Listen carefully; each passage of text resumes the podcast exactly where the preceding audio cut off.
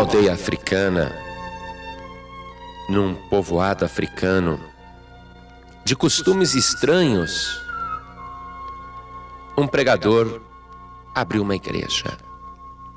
Mas o povo era muito supersticioso, tinham medo do trovão, do raio, do relâmpago, tinham medo da lua, do sol, reverenciavam deuses estranhos. E este pastor começou a trabalhar naquela aldeia pregando o evangelho, e muitas pessoas começaram a aceitar Jesus como Salvador. E vidas na aldeia começaram a ser transformadas. Este pastor então começa a construir uma igreja para consolidar ali a presença de Cristo e conquistar um território para o Senhor Jesus. Mas ele não tinha recursos, não tinha como construir aquela igreja. Mas ele falou: Eu vou fazer pela fé, eu vou conseguir. E ele foi pedindo ajuda das pessoas que frequentavam a igreja e havia até alguém que tinha mais posse. Porém, apesar dos apelos do pastor, ninguém ajudava.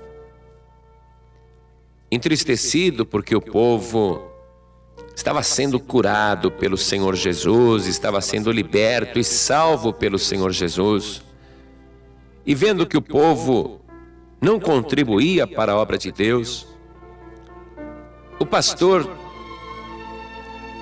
fez um desabafo diante da igreja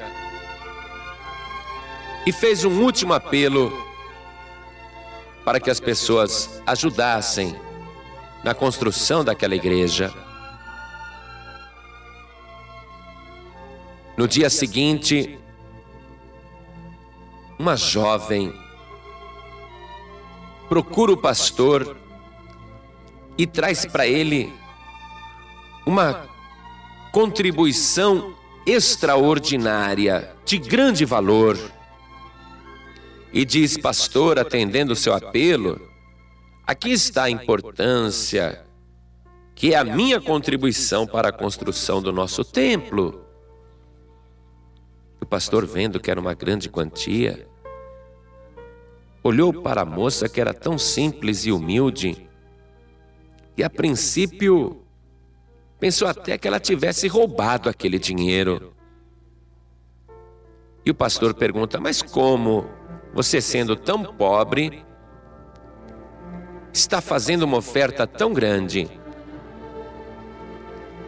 A moça disse ao pastor o seguinte: Pastor, eu realmente não tenho recursos para fazer nenhuma oferta pequena à igreja. Mas como a igreja precisava muito do meu auxílio, e como aqui no nosso país, aqui na África, existe escravidão, eu me vendi como escrava. E o dinheiro do meu preço, eu estou dando para que o Evangelho seja pregado e vidas sejam libertas. E o pastor disse: Você, para que as pessoas ficassem livres, você se tornou escrava. E ela disse: Pastor, isso não é nada. Comparado com o que o Senhor Jesus fez por mim na cruz do Calvário, ele se fez pecado para que eu ficasse livre dos meus pecados.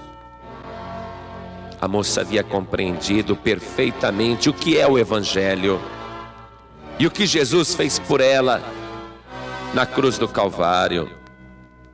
O Senhor Jesus, sendo rico por amor de nós, se fez pobre para que através da sua riqueza que Ele outorgou, nós pudéssemos também ser ricos.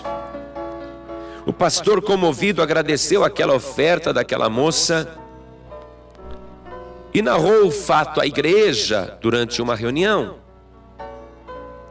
A igreja ficou muito condoída com aquilo. E as pessoas que estavam com o coração endurecidos para ajudarem a obra de Deus começaram a fazer uma campanha intensa, não somente para ajudar a construir a igreja, mas para conseguirem uma quantia tal que pudessem novamente resgatar aquela escrava e comprar novamente a sua liberdade. E aquela campanha contagiou a aldeia e se espalhou por outras aldeias da África. E as pessoas conhecendo aquela história, do sacrifício daquela jovem, começaram a ajudar e a contribuir, e um grande fundo foi feito, e construiu-se a igreja, e com o dinheiro obtido, resgataram aquela jovem da escravidão. Se não fosse o sacrifício daquela moça, se ela não tivesse sido uma imitadora do Senhor Jesus, o povo daquela aldeia continuaria escravizado nas superstições, na idolatria, na falsa religião.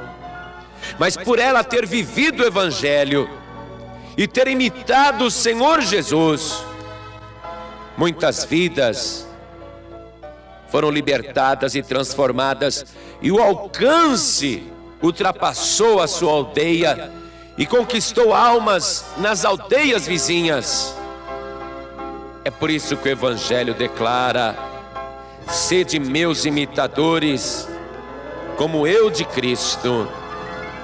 E mais bem-aventurada coisa é dar do que receber, declarou o apóstolo Paulo, lembrando-se das palavras do Senhor Jesus, ele mesmo, que para ter hoje milhões e milhões e milhões de almas salvas.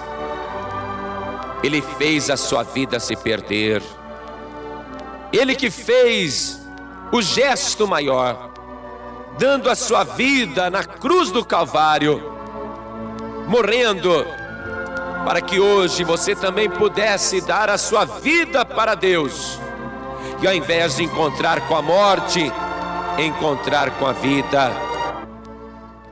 Grande é este mistério, dai e dar-se-vos-á. Boa medida, recalcada, sacudida e transbordante, vos deitarão no vosso regaço. O Senhor Jesus era apenas um grão de trigo, e ele disse: Se o grão morto não descer à terra, ele não gera vida e assim o Senhor Jesus, sendo sepultado, gerou a vida três dias depois e se tornou a primícia dos que ressuscitam para a vida eterna. Se você hoje está compreendendo esta palavra, bem-aventurado você é, bem-aventurada você é, porque mais tem Deus para te dar do que você para dar a Deus.